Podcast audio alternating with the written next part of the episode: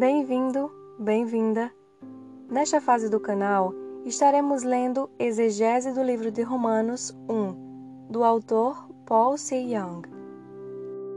Sobre o livro, Jerry Betterton, dos Estados Unidos, diz o seguinte: Apesar de ser pastor por muitos anos, eu não tinha a menor ideia da verdade sobre o batismo e o sangue de Jesus na cruz.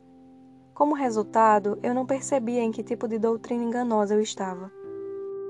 Jalmir Castro e Souza, do Brasil, diz o seguinte: O batismo de Jesus e a sua morte são igualmente importantes para a nossa salvação.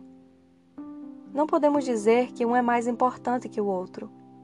Quando Jesus foi batizado por João Batista, ele levou sobre si todo o pecado do mundo para que ele pudesse ser julgado em nosso lugar através da sua morte na cruz.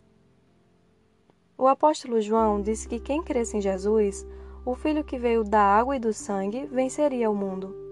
1 João, capítulo 5, versículo 4 a 8. Nada pode invalidar a palavra da verdade de Deus, que foi consumada pelo batismo e pela morte de Jesus. Isso nos ensina que, a não ser que tenhamos fé no batismo e no precioso sangue de Jesus Cristo, não podemos receber a remissão dos pecados. Em Romanos, capítulo 6, versículo 3, o apóstolo Paulo pergunta: ou não sabeis que todos quanto fomos batizados em Jesus Cristo, fomos batizados na sua morte?